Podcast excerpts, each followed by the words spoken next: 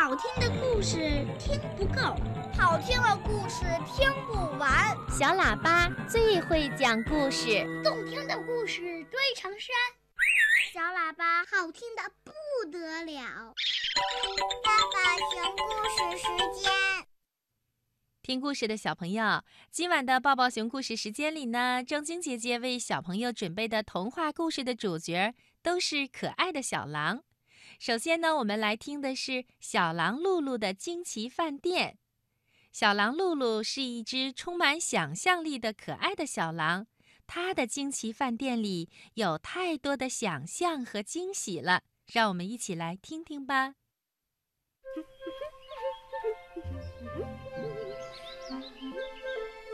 小狐狸默默长大了，想当仙女，不是普通的仙女。而是坐在云彩上面，专门负责下雨的仙女。在平常的日子里嘛，下平常的雨，就是说下那种灌溉花草树木、让万物生长的雨。而在特别的日子里呢，就下一些特别的雨，比方说，在浪漫的日子里。就下花瓣雨，在甜蜜的日子里就下糖果雨，在值得庆祝的日子里就下气球雨。小欢丽丽，她长大了，想有一百个儿子。这一百个儿子，个个都要既聪明又强壮，还要服从指挥。服从谁的指挥呢？当然是服从小欢丽丽的指挥啦。将来呀，小欢丽丽会经营一个好大好大的农场，她的一百个儿子都会在这个农场里工作。每天早上，小欢丽丽都会为一百个儿子安排好一天的工作，然后呢？然后他就可以坐在摇椅上，惬意地点上他的烟斗了。小羚羊洛比长大了，想当大侠，来无影去无踪，一会儿出现在一个地方，一会儿又出现在另一个地方，和各种各样的坏蛋战斗，解救各种各样的公主。小浣熊米拉。长大了，想当星星清洁员。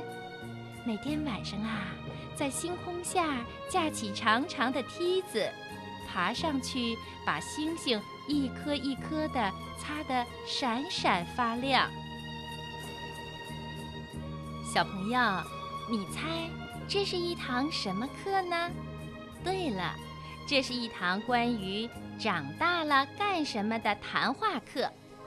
事先呀，河马老师是这样提要求的：嗯，大家可以充分的发挥想象力。我很想知道你们是不是都还保持着一颗爱幻想的心，不要让我失望哦。事实证明，这个班的小朋友们一点也没让河马老师失望。嗯。你们的梦想真是多姿多彩呀！河马老师满意的笑着说：“现在只剩下小狼露露还没有发言了。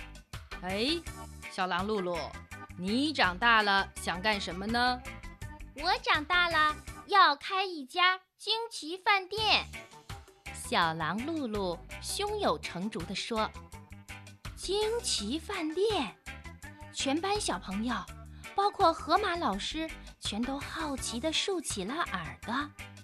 是的，小狼露露的惊奇饭店，这个了不起的想法，已经在小狼露露的心里酝酿了很久了。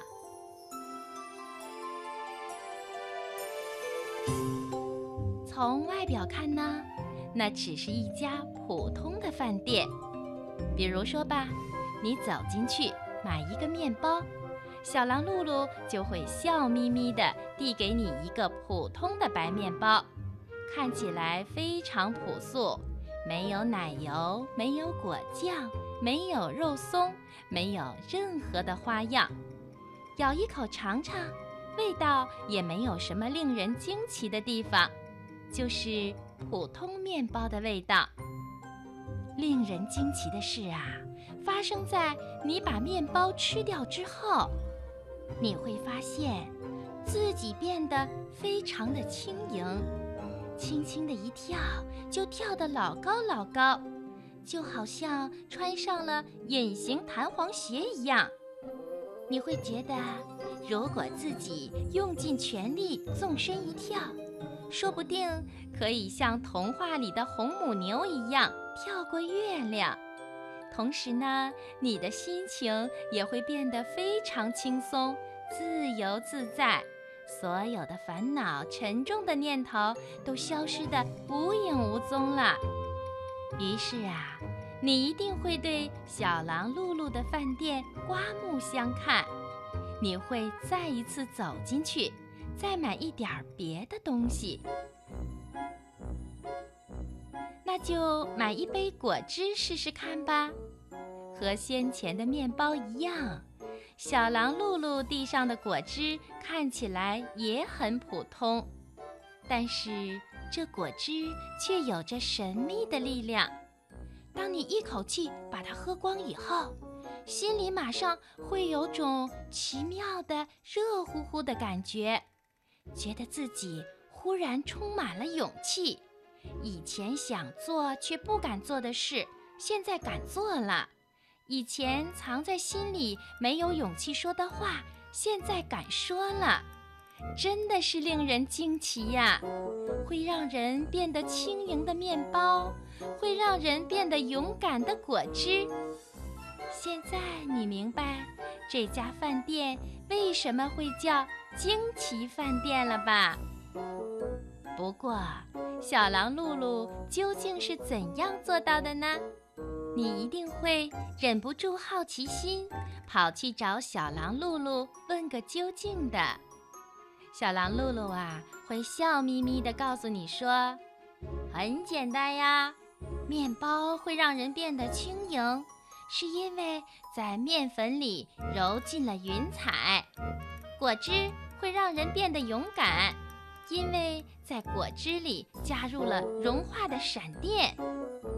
哇，我们这里的每一样东西都包含着惊奇。”小狼露露。会热心地向你一一介绍，比方说这个水煮蛋，看上去没有什么特别，但其实是一个好运蛋。如果你吃掉它，一整天都会有好运气。还有这个苹果派，谁要是吃掉它，就会在夜晚闪闪发光，好像披上了月光做成的衣裳。小狼露露说呀说呀。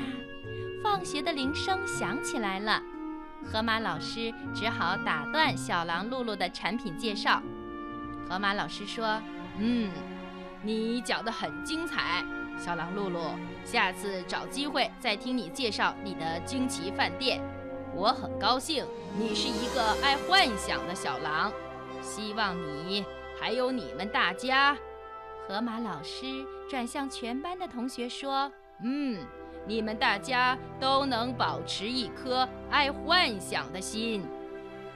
小狼露露高兴得脸红红的，比考试得了第一名还要高兴呢。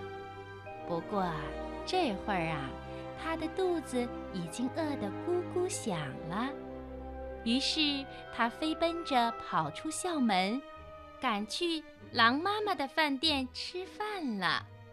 狼妈妈的饭店一年四季准时开饭，虽然这里的食物没有包含着任何惊奇，但是却包含着一只爱幻想的小狼所需要的全部营养。